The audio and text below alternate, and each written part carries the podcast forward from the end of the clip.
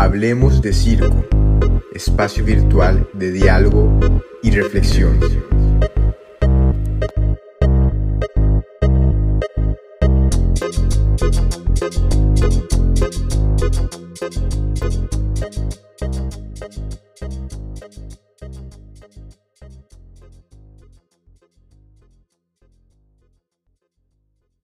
Bienvenidos al capítulo 14 de nuestra segunda temporada de Hablemos de Circo.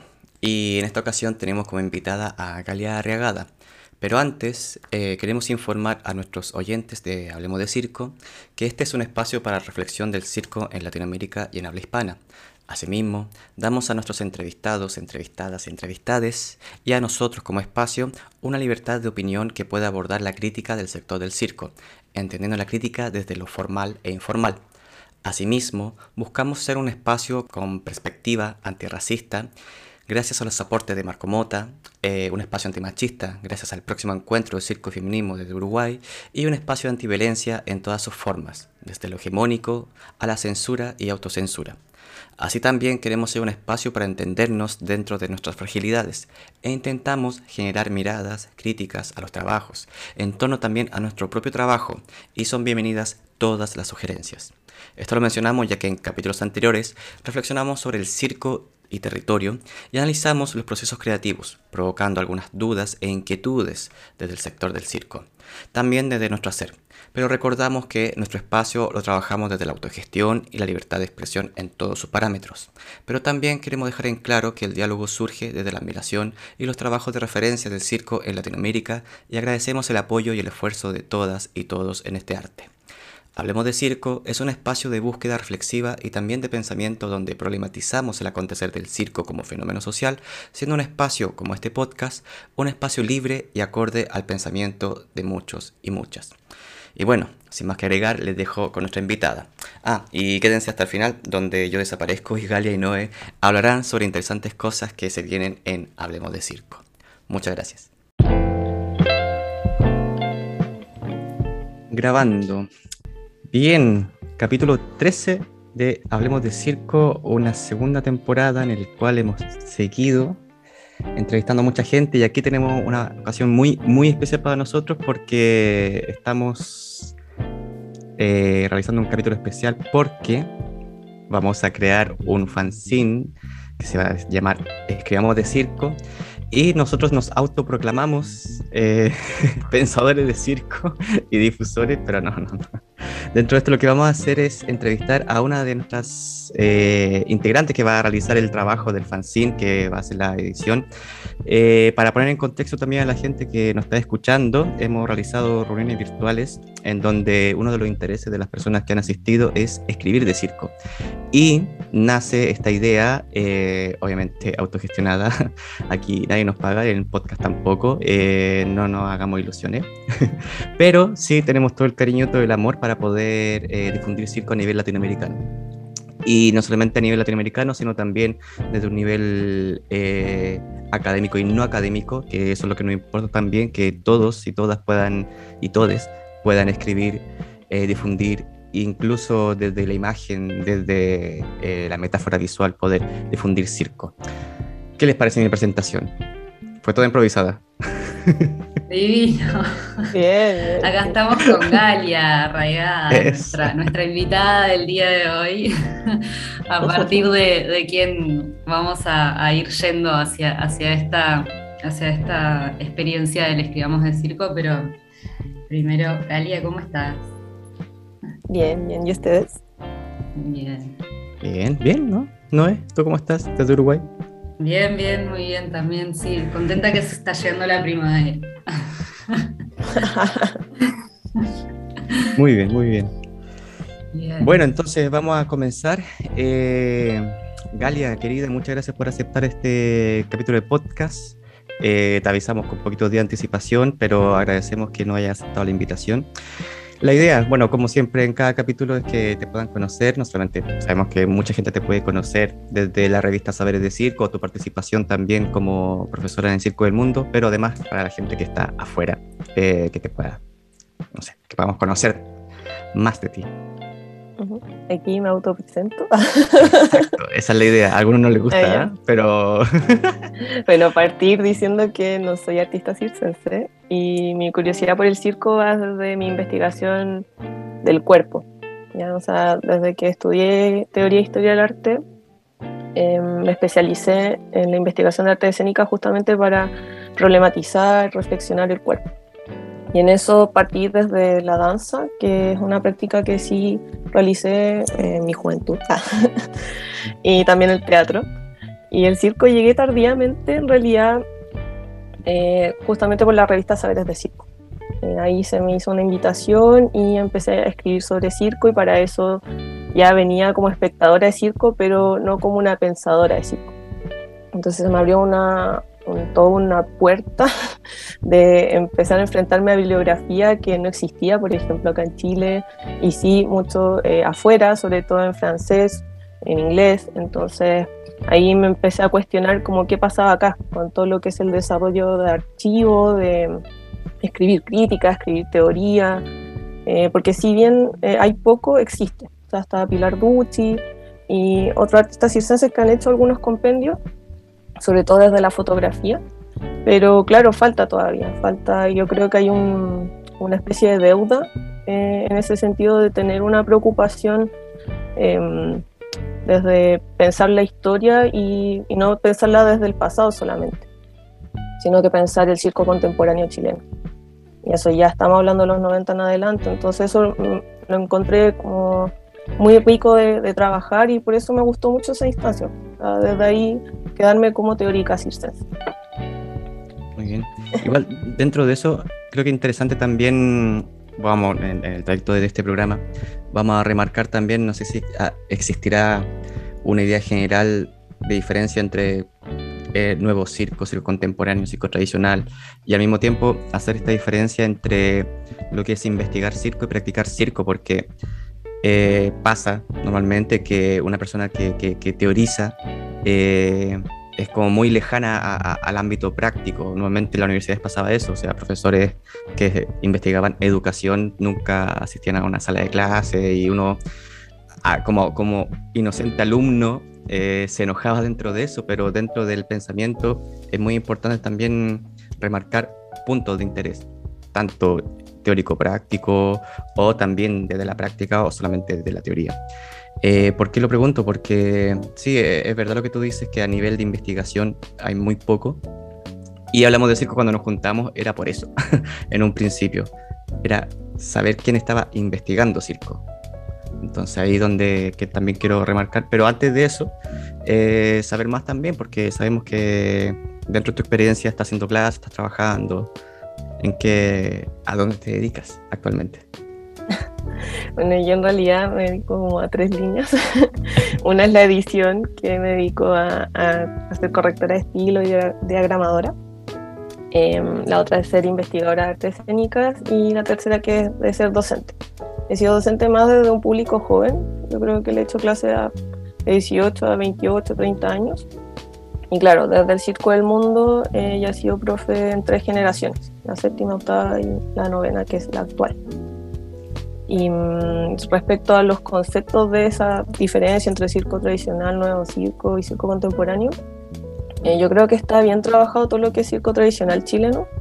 En ese sentido yo creo que está semi resuelto. Em, y el nuevo circo, claro, es un término muy europeo que surge desde el 68 en adelante en Francia, Canadá y, claro, llega acá en los años 90 y claro, todos pensamos que el epicentro del, del, circo, nuevo circo en ese entonces, en los años 90, en Chile era solo Santiago, pero en realidad justo me tocó el último ensayo de la revista Saberes de Circo eh, trabajar eh, todo lo que es el circo nortino. y me di cuenta que en realidad había otra apertura de circo en Iquique, entonces igual siempre tratamos de centralizar y en realidad uno investigando ahí encuentra esas otras visiones o, eh, ¿cómo decirlo?, como descubrimientos, que en realidad uno piensa que el circo solamente nació acá en Santiago en los 90, en realidad ya estaba también naciendo en Iquique. Entonces hubo como dos focos. Y para mí, claro, hay una disputa acá en Chile siempre el nuevo circo, circo contemporáneo, Y para mí, por lo menos, me hace más eh, sentido el circo contemporáneo porque ya abarca todo lo que es la interdisciplina. El circo contemporáneo abarca lenguajes desde el teatro, desde la danza, incluso a veces de la performance. Entonces no podemos ya solamente acotarnos a ese término nuevo circo, que obviamente para diferenciarse del circo tradicional se decía Europa nuevo circo. Entonces yo creo que en ese sentido, no sé, como que hay gente que encuentra absurdo esa disputa que hay en Chile, como de aferrarse o pegarse a ese término, cuando ya estamos en un circo contemporáneo y que en realidad es muy difícil etiquetar o, como sentenciar ciertas etiquetas también, como decir, ah, esto es, eh, no sé, circo posmoderno, circo... Entonces al final yo creo que abarca todo el circo contemporáneo, porque todavía sigue siendo actual. De hecho es muy joven, yo creo que recién se viene a consolidar el circo contemporáneo acá en Chile en los 2000, cuando ya eh, hay compañías, hay elencos, hay trayectorias que desde el 2005, 2006, ya en distintas partes, no solamente de Santiago, sino que en regiones eh, del norte y del sur, ya están trabajando y han abierto algunas escuelas o siguen trabajando hasta el día de hoy. Entonces es súper nuevo, o sea, no alcanza ni a ser literal ni 20 años. Entonces, eso, yo creo que igual hay que ser un poco eh, honestos con esos términos. Entonces creo que esta, esa pelea absurda del nuevo circo, circo contemporáneo, creo que la balanza va más por el circo contemporáneo. Sí, pensámoslo no, igual hay una, bueno, siempre va a haber un debate dentro de Chile por eso, porque hay una generación que se crió hablando de nuevo circo, sobre todo eh, los que estuvieron en el Parque Forestal, los que iniciaron las primeras convenciones, porque querían hacer este cambio. Eh, referenciando a lo que pasó en Argentina o lo que pasaba en Europa. Y claro, o sea, eh, yo creo que es interesante porque todavía en Chile no sé si se habla así eh, formalmente que se está haciendo contemporáneo, o sea, dentro de las bases, incluso leí dentro de las bases de los fondos concursables o las estadísticas culturales que se emitían a circo contemporáneo para hablar de, de nuevo circo en Chile. Y eso lo hizo, no me acuerdo, el nombre de la persona que hizo este estudio, pero son estos estudios que aparecen dentro de las estadísticas culturales. Y vale para todos entender también de que finalmente cuando uno habla de nuevo circo, circo contemporáneo, estamos hablando de finalmente el circo actual que se está realizando en Chile fuera del, del ámbito tradicional y del ámbito moderno, o sea, como para hacerse la idea, yo creo, o sea, porque aquí puede entrar mucha gente, puede entrar Camilo Prado, Maca Simonetti y mucha gente que puede decir, no, esto no es así, se hace de esta manera. Pero, a mí, a mí el, nuevo circo siempre lo vinculé más como a una, a una estética moderna, pero igual tampoco sabiendo mucho, ¿no? Eh, y, estaba bueno esto que, por ejemplo, ahora referenciando un poco también al podcast que, mm, que, hablábamos con Carol y con Carol, María Carolina Olivera, que ella también trae toda una reflexión, o sea, más allá de las estéticas, también como de, los modos de hacer, ¿no? Como que algo esto de, que bueno, que en ese sentido ahí el circo contemporáneo y el nuevo circo, y, incluso en Chile me parece que el circo tradicional también accede a a becas y todo, ¿no? Como que, como en eso de los modos de, producción. Y, y, me quedé eh, pensando pila, eh, me, provoca pila esto que, pues claro, ustedes están muy vinculados a la universidad, entonces traen el, concepto de investigación como un concepto más eh, teórico, digamos, o, de escritura. Y por ejemplo, para mí la investigación también está, muy vinculada a la práctica y, a la propia, eso, la propia investigación artística. Entonces me, nada, está bueno también como estos, ¿no? Como estos cruces ahí de, de, universos. Como que esto que me decías, no, yo soy, no soy, no soy artista de circo, pero soy investigadora de circo. Y también ahí, para mí ahí los bordes de lo artístico también son como, como que no sé si, o por lo menos en mi caso no los tengo como tan claros, ¿no? Porque también hay algo ahí de, esta, investigación académica que, influye en lo artístico o que, que de repente también eso, tu trabajo editorial puede ser considerado artístico en, ese sentido y no sé, como que me vinieron con un poco estas provocaciones también ahí de, de escucharlas. Yo creo que siempre hay una especie de binarismo en la academia, como o eres teórico o eres artista, no sé, es como lo mm. típico. Y claro, desde, no sé, mi experiencia en realidad he hecho práctica actoral y práctica danzaria. Mm. Pero circense, claro, en mi adolescencia hice malabar o me subía al trapecio, la tela, pero fue como un bagaje, así como de amor de verano. pero mm, no, creo que el tema más acrobático me gustó más desde el teatro físico, entonces desde ahí creo que me gustaba la teoría porque justamente tenía una práctica corporal, mm. siempre, como bien atenta, pero claro, ahí del circo yo siempre he sido bien humilde en ese sentido de que no como que recién empecé a investigar de circo así ya como fuerte desde el 2020, entonces igual estoy como recién empezando, muy emergente. Mm. Entonces ya, mm, por eso siempre recalco, como en realidad no soy artista de circo, entonces igual siento que es como un, un campo muy nuevo para mí. Y por lo mismo eh, ir como con respeto, ir con este, con este afán de curiosidad y que desde donde, donde puedo aportar desde, desde mi persona, o sea, de mi mm. experiencia tanto como desde la, quizás lo académico, pero también como docente, porque eso también entrega una experiencia mm. corporal, o sea, esa interacción con los alumnos, eh, uno va viendo, o sea, a mí lo que más me interesa cuando doy clases, no me interesa que ellos memoricen cosas ni que, no se tengan estas clases positivas, me interesa que piensen, que reflexionen y que reflexionen desde sus creaciones. Entonces siempre les he pedido trabajos que eh, justamente eh, hagan una mixtura entre creación, o sea, aplicar la teoría que les estoy enseñando a través de la creación. No mm. esos típicos trabajos solamente escritos o, no sé, disertación, etcétera. Creo que es muy importante también aplicar la, la teoría desde ahí, porque es la única manera que pase por el cuerpo y que ellos la entiendan.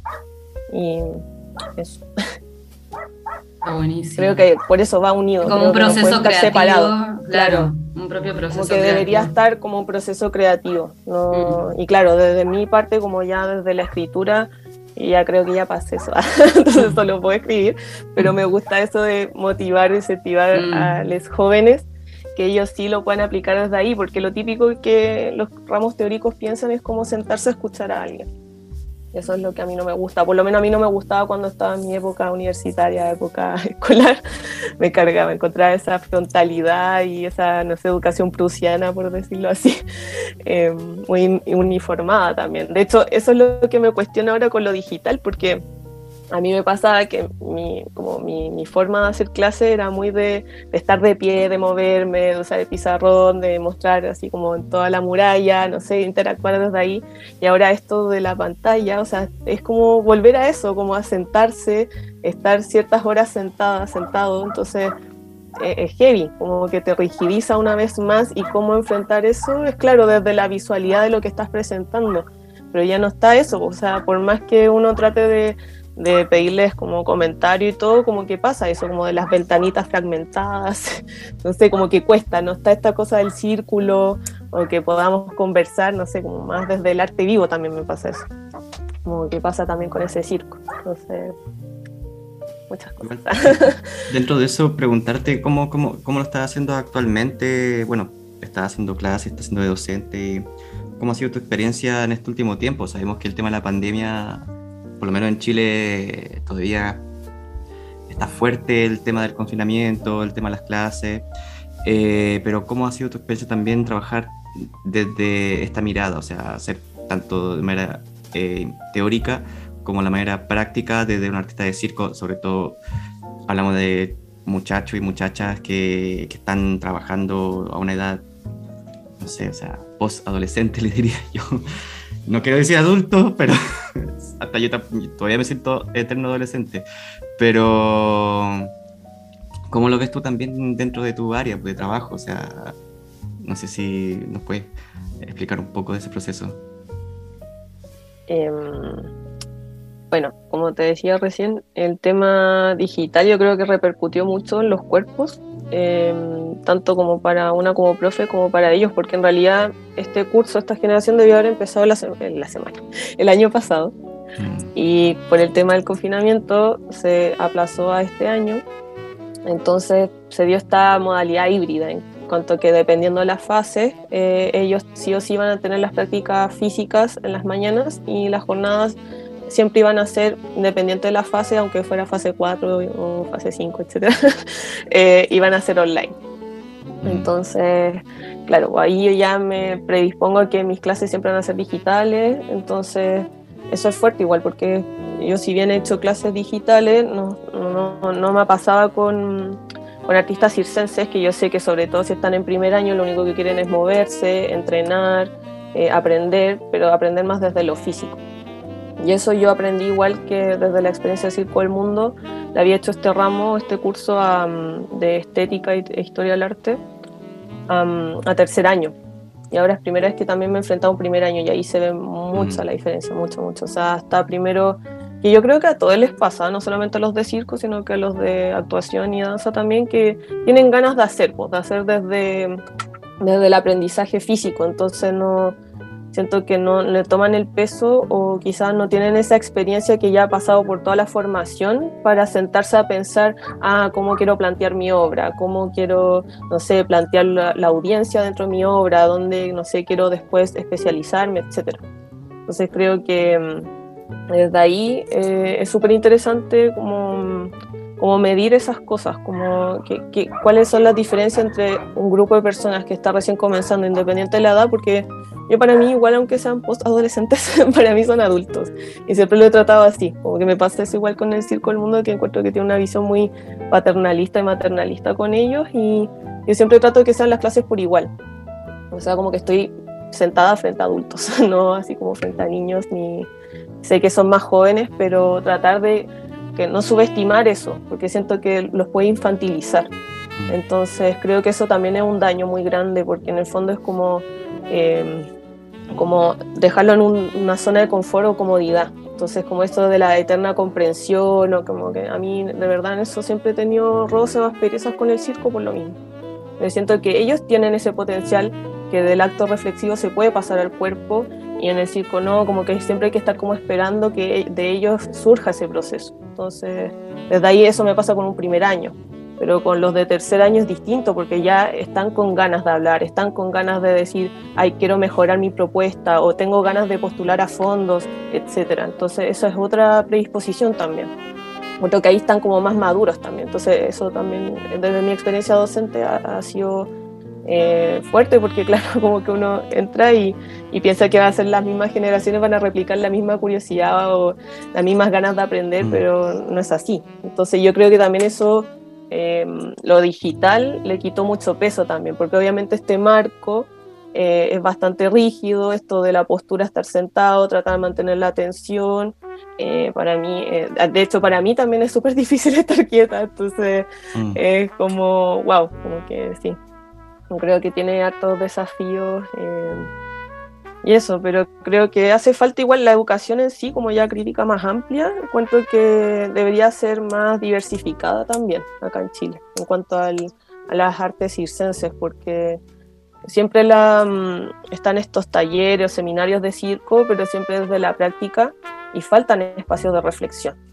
Entonces, por eso yo creo que me acerqué mucho al proyecto Hablemos de Circo, escuchando los podcasts, y después con esta intención que después emerge de escribamos de circo, porque falta eso y encuentro que igual es malo que solamente la escuela de circo del mundo tenga ese espacio de formación, que es más profesional. Y la otra es la del Pablo Garrido y es en realidad él mismo me ha dicho que él entrena jóvenes para que vayan a estudiar afuera. O sea, tampoco es como para eh, tener un espacio acá formativo reflexivo sino que es como para que viajen y, se, y crezcan o desarrollen allá en Europa. Entonces, eso me pasa, como que hay una precariedad de la educación circense acá, como desde la teoría, no desde la práctica, porque eso ya está bien, pero eso. Sí, sí, bueno, entrando ya en el chisme firme. Eh, pero igual, cada vez que entrevistamos a gente de cualquier parte del mundo, eh, ocurre este, este, vínculo de que reflexionar sobre circo todavía es complicado, o sea, eh, no es por pelar la revista Saber de Circo ni nada, porque yo sé que es un, campo muy fuerte que hay que trabajar, pero al mismo tiempo reflexiono sobre la divulgación de circo a nivel teórico y la propia revista Circólica de España o la Ambidextro de Madrid, o sea, una de Barcelona, otra de Madrid, son revistas más llevado al, sin ofender, al marketing o a, ofrecer espectáculos de circo, dónde están girando, qué festivales están haciendo y sí hay un pequeño espacio para una editorial, un artículo de opinión, una reflexión que queda por la posteridad también.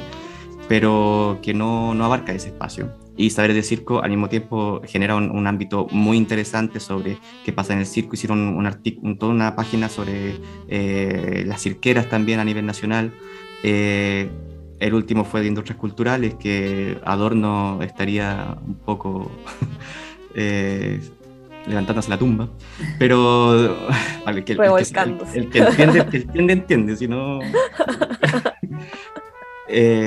viva... ya, en fin.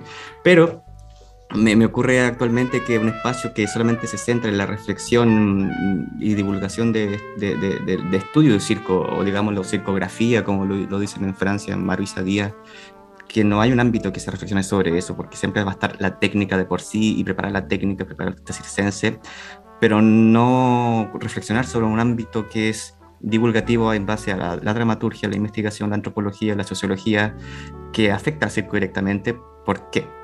Porque es parte de la vida, o sea, es una ciencia social, una ciencia humana. Y eso me pasa un poco con la revista, que como que intentan abarcar todo, pero al mismo tiempo no se abarca nada, o sin, sin ofender a nada. Y yo sé que el esfuerzo es gigante lo que está la persona ahí, pero eh, necesitamos mixturas también, como necesitamos que esto se pueda dividir. O sea, no lo mismo el circo ocurre en Santiago, que ocurre en Iquique, ocurre en Punta Arena, eh, o sea, en Iquique están los de la cuerda, en el sur están los de Punta Arena, el Circo del Sur en Chiloé también eh, en Temuco, o sea que yo soy de ahí, pero a mí me pasa que eso, que como que Chile nos demos cuenta ahora con la constitución que multicultural y, la gente no tenía idea de que, que habían pueblos indígenas que hablaban mapudungún hoy en día como lengua materna, o sea, entonces el circo también tiene eso.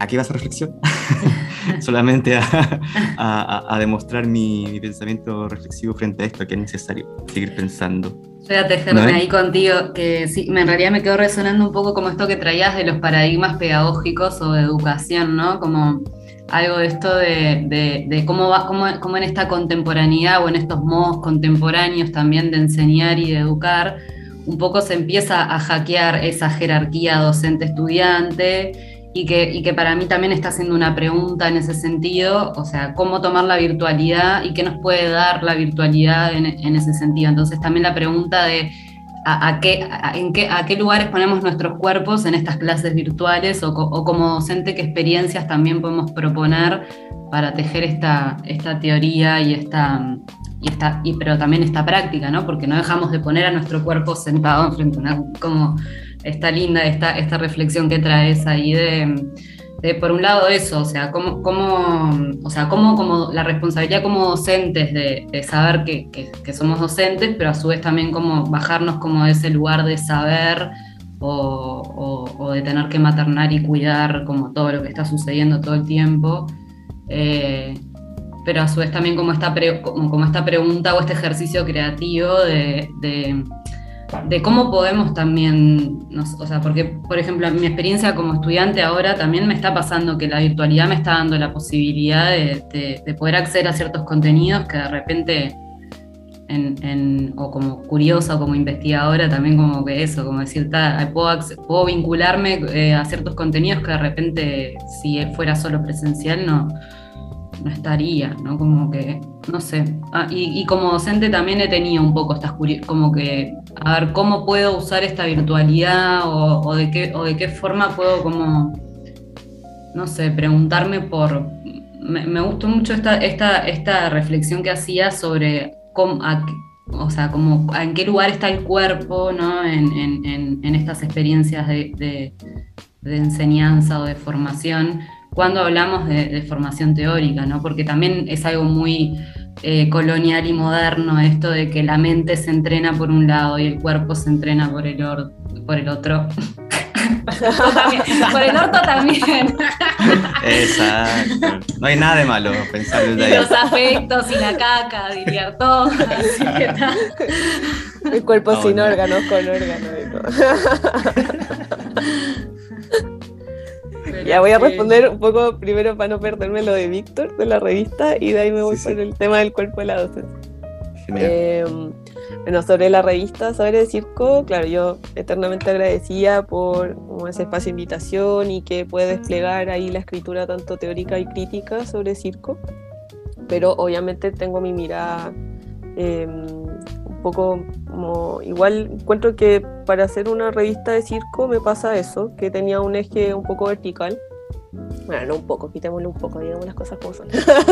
Bastante vertical, porque en realidad se hace esta como mm, edición abierta, que se quiere invitar gente de todas partes, pero igual aún así hay una preselección que ya se está prevista, o sea, por más que no está como los invitados, así como ya vamos a tener sí o sí en este número a tal persona, igual hay una selección o un casting, por decirlo así, de quienes mm. van a estar en esta revista y también tenía una mira internacional, entonces igual eh, es loco ver eso porque yo solamente era redactora de contenido, por decirlo así, era teórica, pero todo lo que era la edición misma corría por decisiones de Carolina Ose, el diseño iba por Iván y todo lo que es periodismo, comunicaciones por em, la ISA. Mm. Entonces, claro, yo como que en realidad no me iba a responsabilizar por otras áreas que, no sé, creo que no, no era, no, creo que tenía que respetar los roles de cada uno también.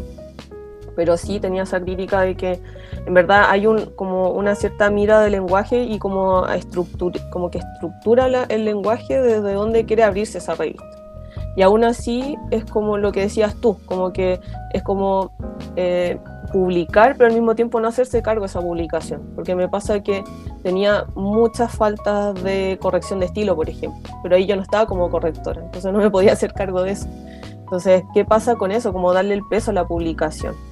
¿Y dónde está esa intención real de hablar de un circo eh, chileno, un circo latinoamericano, hasta incluso europeo, y mostrar las diversas lecturas y las diversas escrituras también. Porque si bien está súper bien hecho el tema de que escogen de distintos, de hecho hay gente de distintas disciplinas, no solamente del circo, sino que hay, de hecho hubo una chica que escribió sobre arquitectura y encontré fascinante, mm. pero claro, aún así eh, es como que, como que quisieran enmarcar como, no sé cómo decirlo, como una expectativa de revista más académica, pero no, tampoco es académica, entonces es muy raro, es muy raro.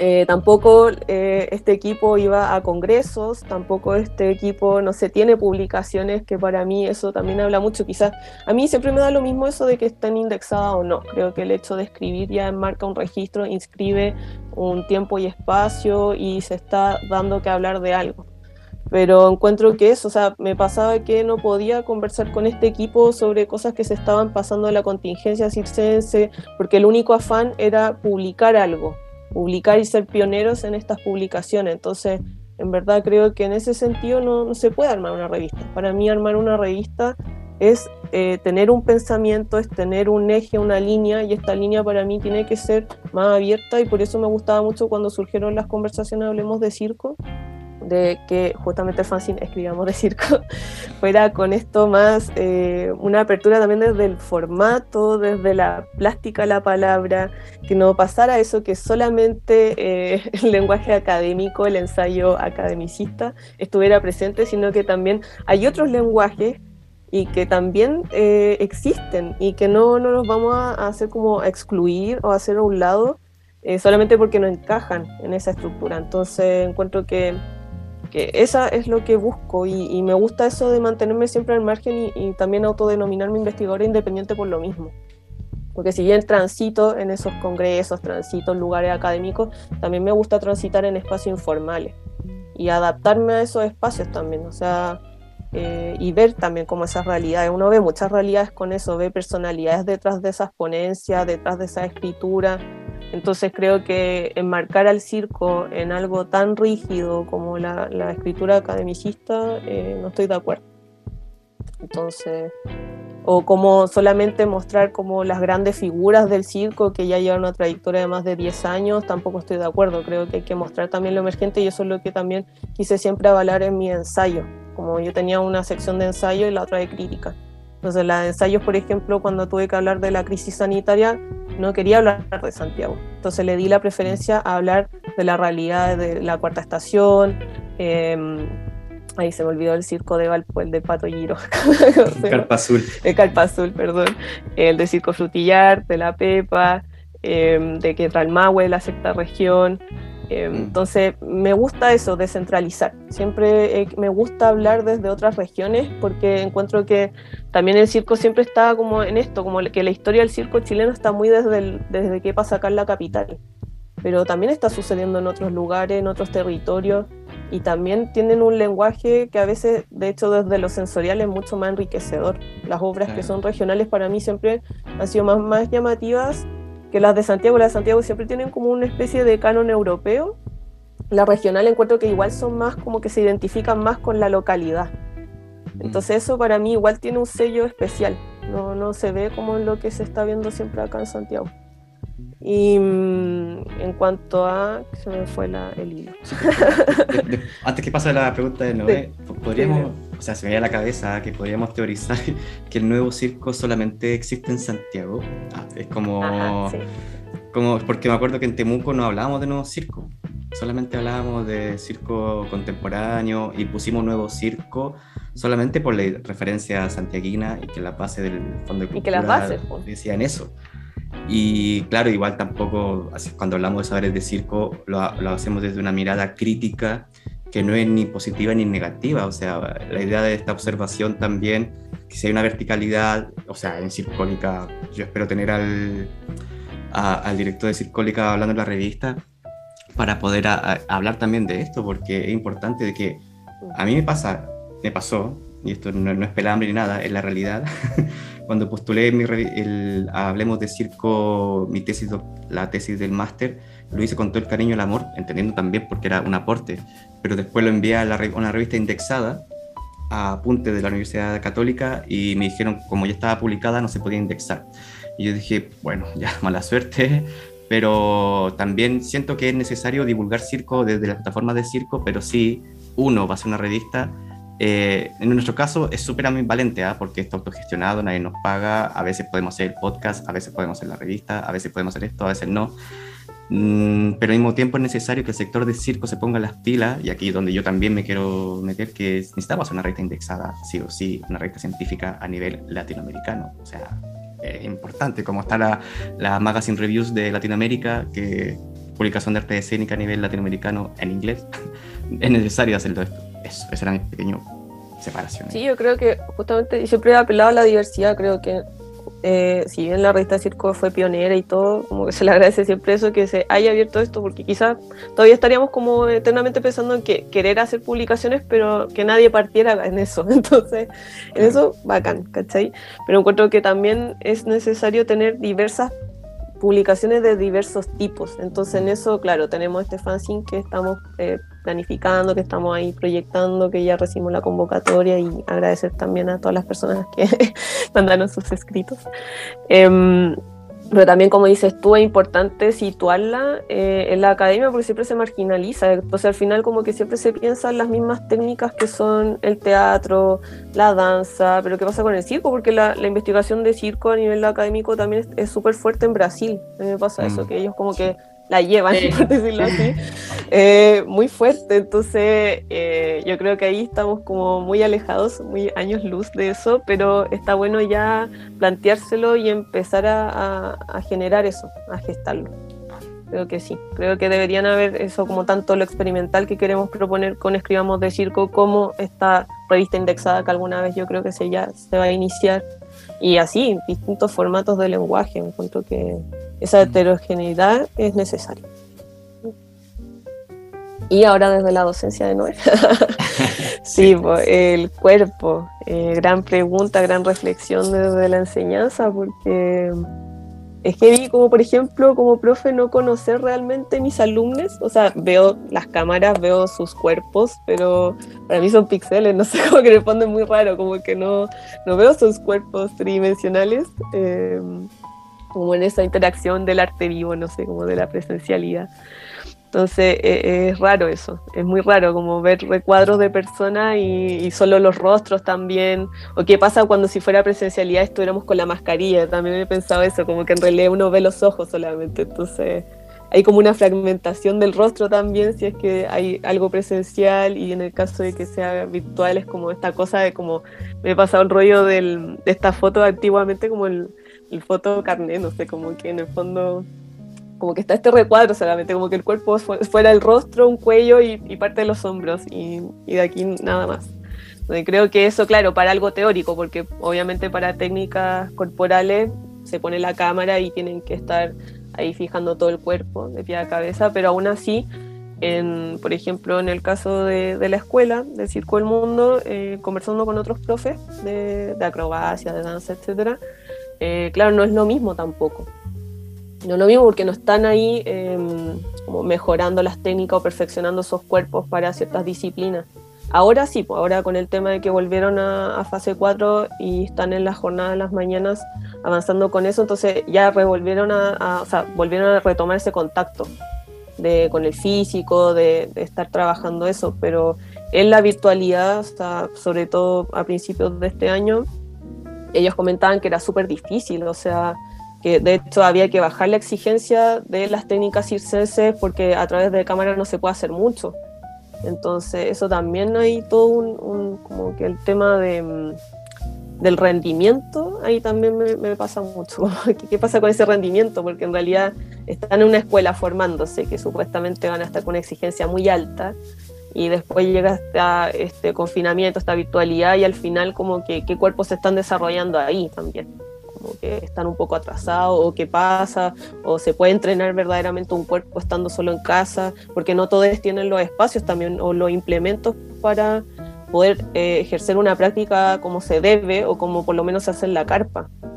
Entonces, claro, eso me pasa con los cuerpos. Se puede pensar desde múltiples espacios y desde también eh, múltiples interacciones entre docente y alumno. Entonces, claro, yo creo que hay toda una realidad muy distinta entre eh, la o el docente que hace, tiene que enseñar eh, técnicas varias y versus la mía, que es eh, la teoría, que ya en sí enseñar teoría a artista escénico un poco difícil, pero en la presencialidad hay que como mantenerlo atento y todo, igual como ya tengo un tema más desde chica que hago teatro y todo, entonces soy más teatral para mis clases, pero la virtualidad no me resulta mucho porque no, yo me tengo que poner como más seria, no sé, el tiempo se me pasa volando también entonces siento que tengo que hablar, priorizar como el conocimiento en sí, de transmitirlo, pero no, ya no puedo jugar con esa teatralidad en la virtualidad. No sé, ¿qué pasa eso? Sí, también, nada, ahí trayendo la reflexión, igual esto no es una pregunta, pero trayendo la reflexión un poco que, nada, que, em, yo estoy como, hace muchos años que, soy curiosa de, de Preciado y Haraway, que traen como estas reflexiones del cuerpo expandido y bueno, como también todos estos problemas que nos trae la, pandemia y la virtualidad, ahí qué oportunidades nos, de algún modo nos ofrece. A mí me da pila de curiosidad saber qué, o sea, qué producciones artísticas estamos gestando en estos años de pandemia, qué es lo que va a dar dentro de unos años, ¿no? Porque de repente capaz que el problema del progreso técnico, de la eficiencia, digamos, nos, nos habilita también como estos espacios de reflexión sobre el hacer, que de repente, no sé cómo. Hay algo, o sea, igual tampoco me quiero poner tipo positiva tóxica, como, pero, pero sí son como preguntas en las que estoy y, como nada, sí, o sea, si mi cuerpo es un poco lo que me permite también relacionarme con el entorno, entonces yo estoy en la pregunta de si mi teléfono y mi computadora también son mi cuerpo hoy en día, ¿viste? Porque gracias a eso yo trabajo, gano dinero, compro mis, o sea, un montón de cosas. Entonces ando un poco como en esas preguntas también. Y la pregunta de, está bueno, ¿cómo el circo también empieza a dialogar con, este, con esta transmutación del cuerpo? No, por ejemplo, eso lo hemos discutido con las les alumnos, como ejemplo, yo no puedo ir al circo. igual eh, tengo planeado ir como las presentaciones, es como la evaluación como si se puede ir, pero hasta ahora han sido eh, grabaciones, o sea, el video. Entonces pensar el video ahí no solamente como un registro, sino que también una posibilidad creativa, audiovisual. Porque Eso también es muy interesante. ¿O son como sincrónicas. No, son así son sincrónicas, o sea, yo entiendo eso ah. por streaming, no sé. entonces, por ejemplo, si ellos quieren mostrar una creación, obviamente tiene que ser a partir de eh, una imagen o a través del video, porque no hay otra posibilidad a través de la virtualidad y por streaming, por temas de señal, no, no funciona eso de que estén presentando algo y estén con las cámaras, etcétera. Entonces, eh, eh, es, curioso eso porque hay que pensar como deja de ser un cuerpo estando en una pantalla, entonces, o igual te están presentando algo y sobre todo si están jugándosela por un formato audiovisual donde no solamente es un registro, sino que también se está pensando la perspectiva, o sea, la óptica de ese espectador o la óptica del que está detrás de la pantalla o qué música estoy usando, o qué planos puedo jugar. Entonces ahí ya se puede entrar en un lenguaje cinematográfico. Entonces ahí también empieza otra, otra mixtura, otra hibridez entre circo y cine.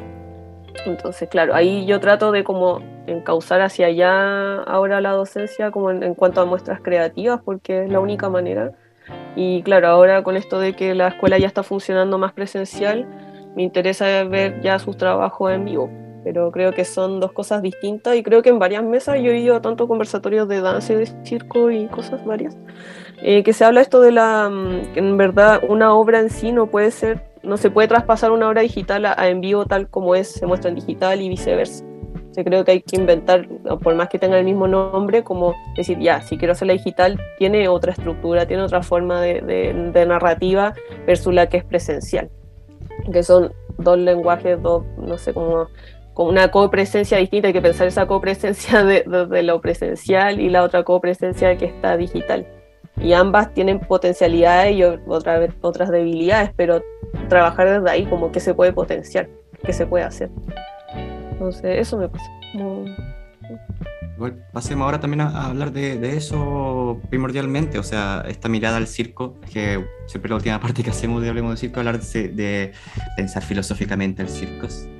Y desde ahí también eh, Jorge Dubati en Argentina, que estudia teatro y filosofía, o sea, filosofía teatral, eh, cuando empezó el, tema del Zoom, él, siempre habló del, del, convivio, el tema de convivir, que el teatro es parte fundamental de eso, el teatro necesita el convivio. Eh, convivir a través de incluso los rituales, eh, reunirnos, igual esto tiene mucho de, del área performativa de la Diana Taylor, de, un partido de fútbol que estamos conviviendo desde un, matrimonio, un bautizo, pero el teatro tiene mucho de eso también. Y yo sé que Jorge Dubati no, no, no, es su culpa de que solamente diga teatro a todo lo que es arte escénico, sino que la arte escénica en sí son un convivio y cuando empezó el tema del Zoom, él rechazó mucho el tema del teatro por streaming, pero se dio cuenta de que existe el, el, el tecnovivio, que es este convivio a nivel digital tecnológico, que no, no es una obra de teatro, porque a nivel, no sé, pues semiótico, solamente vemos un punto de vista, solamente la mirada de la cámara, y no podemos mirar otra cosa más aparte de eso, no, no vemos la audiencia, no vemos a la izquierda, a la derecha, no estamos en libertad de mirar.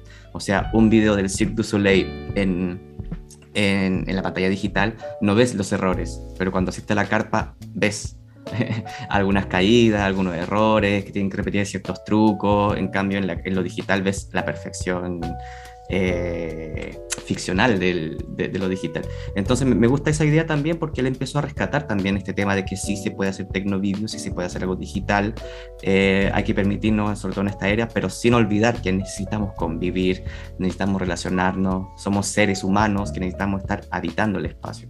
Y desde ahí el circo creo que es necesario pensar eso.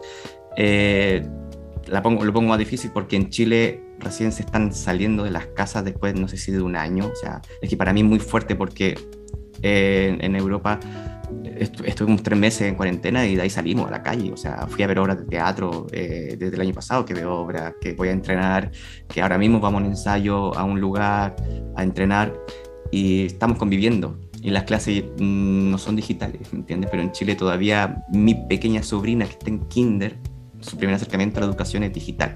Entonces, que el circo, tu primer acercamiento sea digital, eh, voy a decir que, es horrible en la palabra y que tampoco esperemos que sea el futuro. O sea, cómo nos posicionamos frente a eso también actualmente y, cómo lo ves tú. Y ahí va la pregunta, ¿cómo ves tú esto? El circo en general, tu, tu acercamiento al circo a través de todo esto que está ocurriendo actualmente. Bueno, yo rechazaría completamente la virtualidad por mí yo no habría hecho nunca clases virtuales, pero era algo que había que probar, porque en realidad para decir que no me gusta o para decir que tenía que pasar por ese proceso, yo creo, como para decir, ya, esto es lo bueno, esto es lo malo.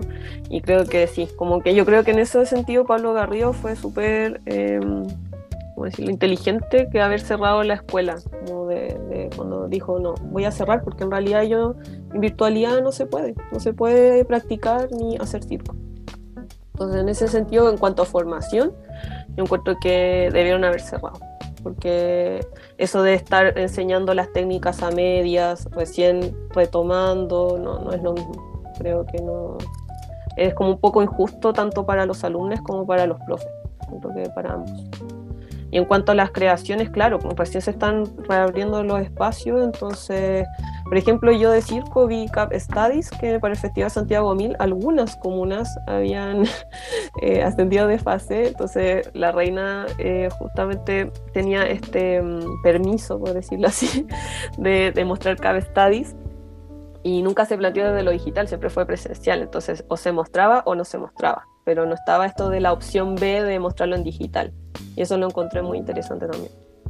Em, versus y después que está esta etapa de nuevo confinamiento con la alza del COVID, etcétera, y vuelvo a ver circo ahora hace poco con la obra de Caulen, de Liberto el Proyeccionista. Y claro, es difícil porque de hecho eh, uno ve que llega poca gente, o sea, ya cuesta formar audiencias y esto del confinamiento paraliza lo que ya se había desarrollado y después qué pasa con, con, ese avance en el fondo, como que vamos en retroceso. Entonces, eso, como que eso me pasa con la virtualidad. Creo que en cuanto a formación no debería establecerse, porque ni siquiera teórico creo que funciona bien. Em, y por otro lado, en cuanto a creaciones, no debieron haber paralizado, porque uno sabe que en distintas áreas económicas, etcétera, seguían funcionando otra alternativa. No sé por qué la arte escénica la cerraron en este país, pero bueno. Sí, no solo en ese país, o sea, la cultura está, está haciendo, está, está haciendo eh, nada, están pasando cosas. Em, bien. Sí, ahí en esto que traías, ¿no? De la, de la formación de públicos y de nada, como que eh, como que también es complejo eso, ¿no? Porque si tenés que estar eh, encerrada en tu casa todo el tiempo, como que también, no sé, como también tener la chance de, poder como encontrarte, por más que sea a través de la virtualidad, a generar algún tipo de práctica creativa, eh, siempre, siempre ahí es, es sanadora. Conmovedora, conmovedora. Sí, yo creo que faltan esos espacios de que no solamente ir a ver obras de circo, sino que esos espacios de encuentro, de después mm. comentar la obra o quedarte hablando con los mm. artistas. Entonces, como que falta eso. De hecho, ahora como que, aunque uno vaya a ver obras, igual está ese espacio súper demarcado, restringido, como que vas a ver la obra y ya, como que no te puedes quedar conversando. Quizás si tienes un vínculo cercano, afectivo con ese artista, claro, lo vas a saludar, pero también se mantienen esas esas distancias que ya se convirtieron como casi en una regla. Sí, como distancias sociales que uno ya como que las incorporó, no sé, ya sea por miedo, porque yo creo que esto es como igual hacia una política del miedo, todo esto del COVID o de la crisis sanitaria, entonces, y que ya nos traspasó, entonces hay como ciertas conductas que uno quizás tiene el impulso de querer juntarse con más gente y todo, y como que uno ya lo rechaza, es como por todo lo que nos venden, no sé, los medios, entonces eh, es fuerte. sí, el Bifo, Francisco Berardi, un filósofo italiano que trabaja mucho también con, o sea, su línea de investigación va mucho también a través de, la virtualidad y, las posibilidades de, esto, pero él habla mucho de, de cómo esta pandemia de algún modo nos educó una, percepción fóbica de la, de, la, de, la, de la otredad, ¿no? Como esto de, la amenaza, habla mucho también de, la boca y de los labios y de la lengua como órganos eh, en donde se produce el sentido y donde también, o sea, como órganos donde se aloja lo erótico y se produce el sentido y qué es toda esta, esta metáfora, ¿no? De taparnos la boca, o sea, sin ir, o sea, como está, sin tampoco entrar en una capa conspiranoica, pero sí también siendo críticas y, como también cómo como artistas y desde lo creativo podemos hacer micro hackeos a estas políticas, ¿no? A estas macro políticas.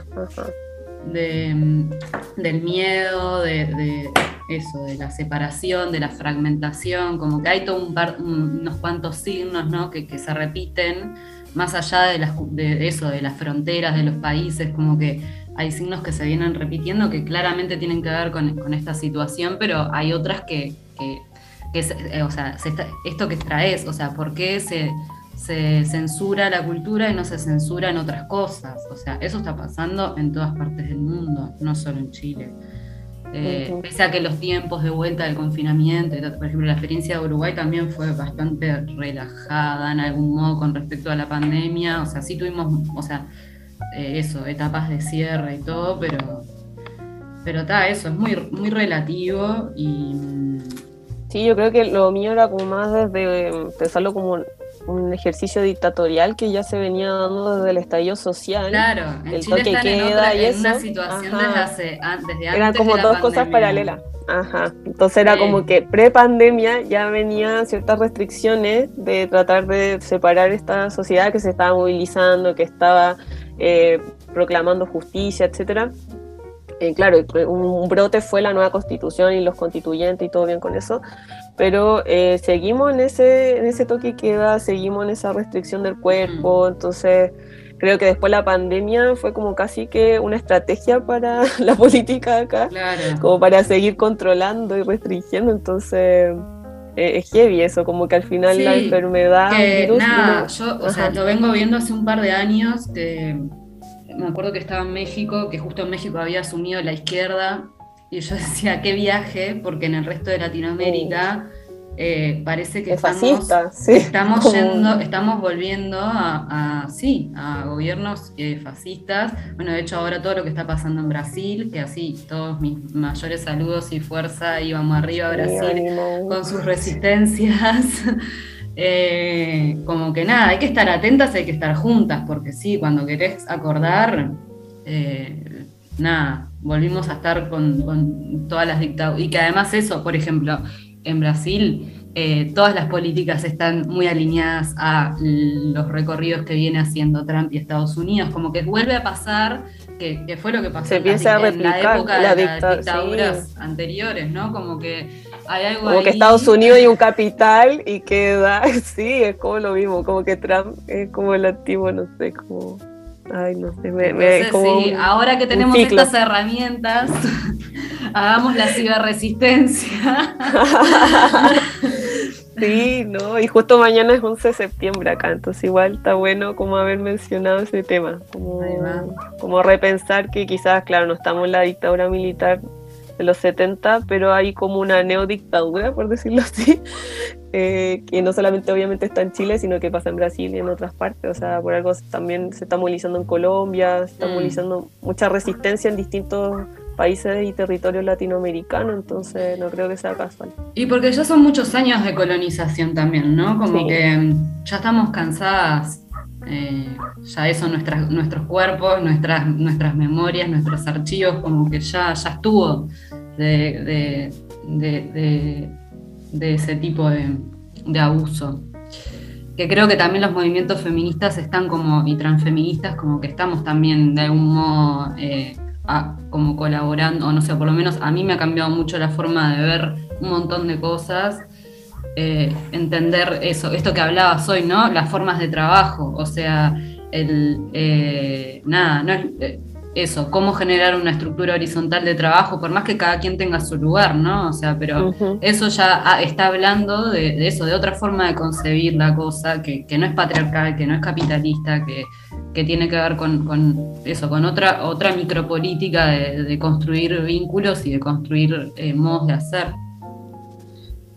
sí, que ahora el feminismo también está más presente en el circo, porque a mí me pasaba eso, que ya el feminismo se venía trazando en distintos lenguajes artísticos, pero como que el circo estaba ahí, como pendiente. yo creo que ya el 2020 ya se visibilizó o ya por lo menos hay colectivos de cirqueras, eh, como que se está hablando de este tema, entonces eso es bueno también, como que no, mm. no solamente quedara como un movimiento internacional o en publicaciones, que ahora hay como un boom de publicaciones feministas, antes como que Butler uno iba a la biblioteca o tenía que comprarla en otro país, pero ahora Butler está en todas las cadenas, de las librerías, en las entonces, claro. Pero no solamente Butler, también como reconocer referentes más latinoamericanos, por lo menos acá en Chile, la Alejandra Castillo, em, otras pensadoras, no sé, bueno, es que Nelly Richard es francesa en realidad, entonces no me gusta decirlo, pero claro, como vivió mucho tiempo acá, pensó el género desde los 80, entonces eso es interesante y a mí otra pensadora que me gusta mucho, bueno, después fue la Julieta, mm, hoy soy pésima con los nombres. ¿De circo? Eh, no, no, no, no de circo, ah. de feminista chilena. La Julieta Kirwood y mm, después la Alejandra Castillo, pero como pensadora feminista. Sí, también y claro, yo que, es una brasilera que también piensa mucho sobre también perspectiva interseccional y racial, que es una, eso, una morena lesbiana feminista.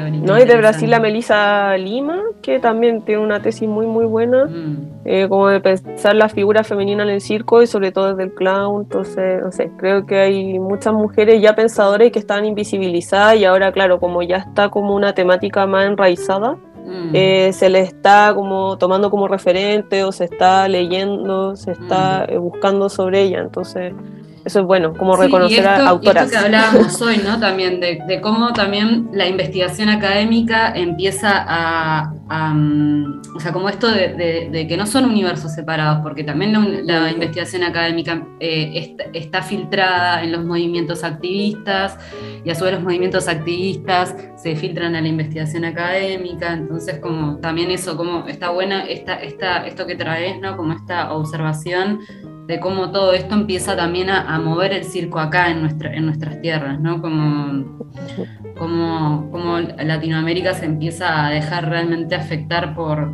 por a revisar esas estructuras. Sí, porque acá, por ejemplo, eh, yo solamente puedo hablar más desde el ámbito local porque es lo que más conozco acá en Chile, pero me pasaba que había una opinión desde el circo tradicional que siempre fue muy patriarcal y que en realidad el circo contemporáneo después igual ejercía ciertas conductas patriarcales, entonces recién se están desconstruyendo o como mirándolas y criticándolas. Entonces eso también es bueno, como que antes no se cuestionaban, entonces ahora por lo menos se están cuestionando. Y también eso, con amor, o sea, con amor crítica, pero también con compasión y entendiendo que, eso, que son estructuras muy de mucho tiempo, que nada, herencias y aprendizajes que, venimos como hace sí, son memorias. Entonces, como, claro, ir, ir como, nada, con paciencia y, atención y, insistencia también.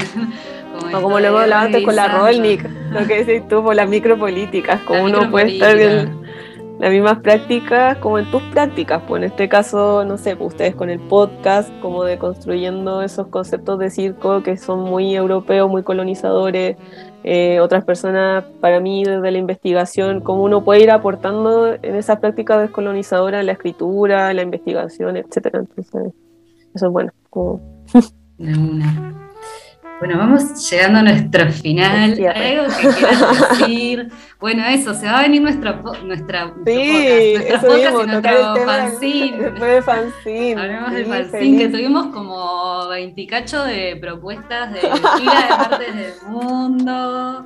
Sí, de portugués y castellano, español, así que no. Imágenes, fotos, todo divino, muchas gracias. Sí, yo quería justo tocar el tema del fanzine porque, claro, primero que nada, onda, siempre fui eh, oyente de Hablemos de Circo y nunca pensé que iba a entrar a este proyecto de, la escritura de la edición, así que muy contenta, muy, muy contenta. Desde que nunca, o sea, siempre tenía esa idea en la casa y yo creo que con eso, con Silvestre, habíamos como sincronizado muy bien que faltaba eso, como una edición más artística.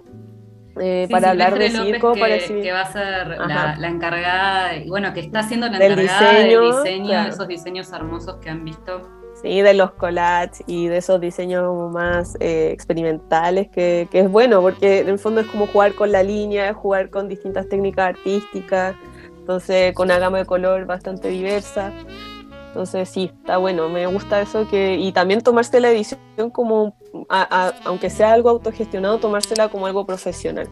Mm. Encuentro que eso hace falta mucho, como tomarse en serio una publicación, de que hay una línea reflexiva, que también la forma de presentar esa edición tiene que ser creativa, no tenemos que tener mm. eso del título, que del número, que portada, no sé. Hay maneras de hacer lo mismo, portada contra portada, cubierta, interior, de una manera mucho más dinámica y que esté ligada al movimiento. Y el circo tiene mucho de ese movimiento o sea, viene arraigado desde la acrobacia misma, o sea, jugar con ese movimiento, con, con esa exploración del cuerpo. Entonces, eso que se lleva a la edición, lo encuentro así como, qué gran oportunidad. Me encanta, como que lo único que quiero es que ya lo, empecemos a armar y, y, ya después publicarlo, lanzarlo y que ojalá se vengan hasta ediciones de aquí más adelante. Bien, contenta, muy contenta. sí, sí. Bueno, Galia, muchísimas gracias. Ha sido un placer, sigue siendo un placer. Ay, gracias a ustedes. Eso. Nos estamos encontrando, así que para las personas que nos escuchan estén atentas que, en unas semanas vamos a, lanzar latinoamericano. Sí. latinoamericano. Y expandido. Expandido, por supuesto. De colonial, expandido. Ahora hablábamos eso, le, hablaba eso con Carol y con Dioselio de, de, no sé, está esta Iliana Dieis que habla lo de las teatralidades liminales que las teatralidades, ajá. Claro, este fanzine va a ser liminal. sí, por los bordes. Vamos por los bordes, así que me gusta eso. Cruzar fronteras. Así que muy mm. bien. Bueno, seguimos encontrando. Ay, perdón, que se me cayó Nos seguimos encontrando, estamos al habla. La semana que viene vamos a estar entrevistando al colectivo de cirqueres organizadas de Argentina, que nos van a estar hablando ahí de su trabajo. Así que eso, siempre un placer. Muchas gracias. Muchas gracias. Bien, vamos llegando a nuestro final del día de hoy. Eh, primero que nada contarles que Víctor tuvo que salirse un poquito antes de, esta reunión hoy. Le mandamos un abrazo grande a Víctor. Así que mm, eso, cerramos este, esta hermosa entrevista y hablando de feminismos y circo, contarles que este fin de semana y el fin de semana que viene está sucediendo el primer encuentro de circo y feminismos, el primer encuentro latinoamericano de circo y feminismos, que está sucediendo virtual, organizado por diversas colectivas de, Sudamérica. Así que les invitamos a, que se acerquen ahí al Instagram, donde pueden encontrar la programación y, bueno, comunicarse ahí con las chicas y las chiques para para acercarse. Es un encuentro eh, exclusivo y, mm, y, bueno, pero todas y todos les interesa que, que tengan ganas de, de, acercarse, les invitamos a que se pongan en contacto con, con el Encuentro Latinoamericano de Circos y Feminismos. Y eso es todo, agradecerles por, por estar.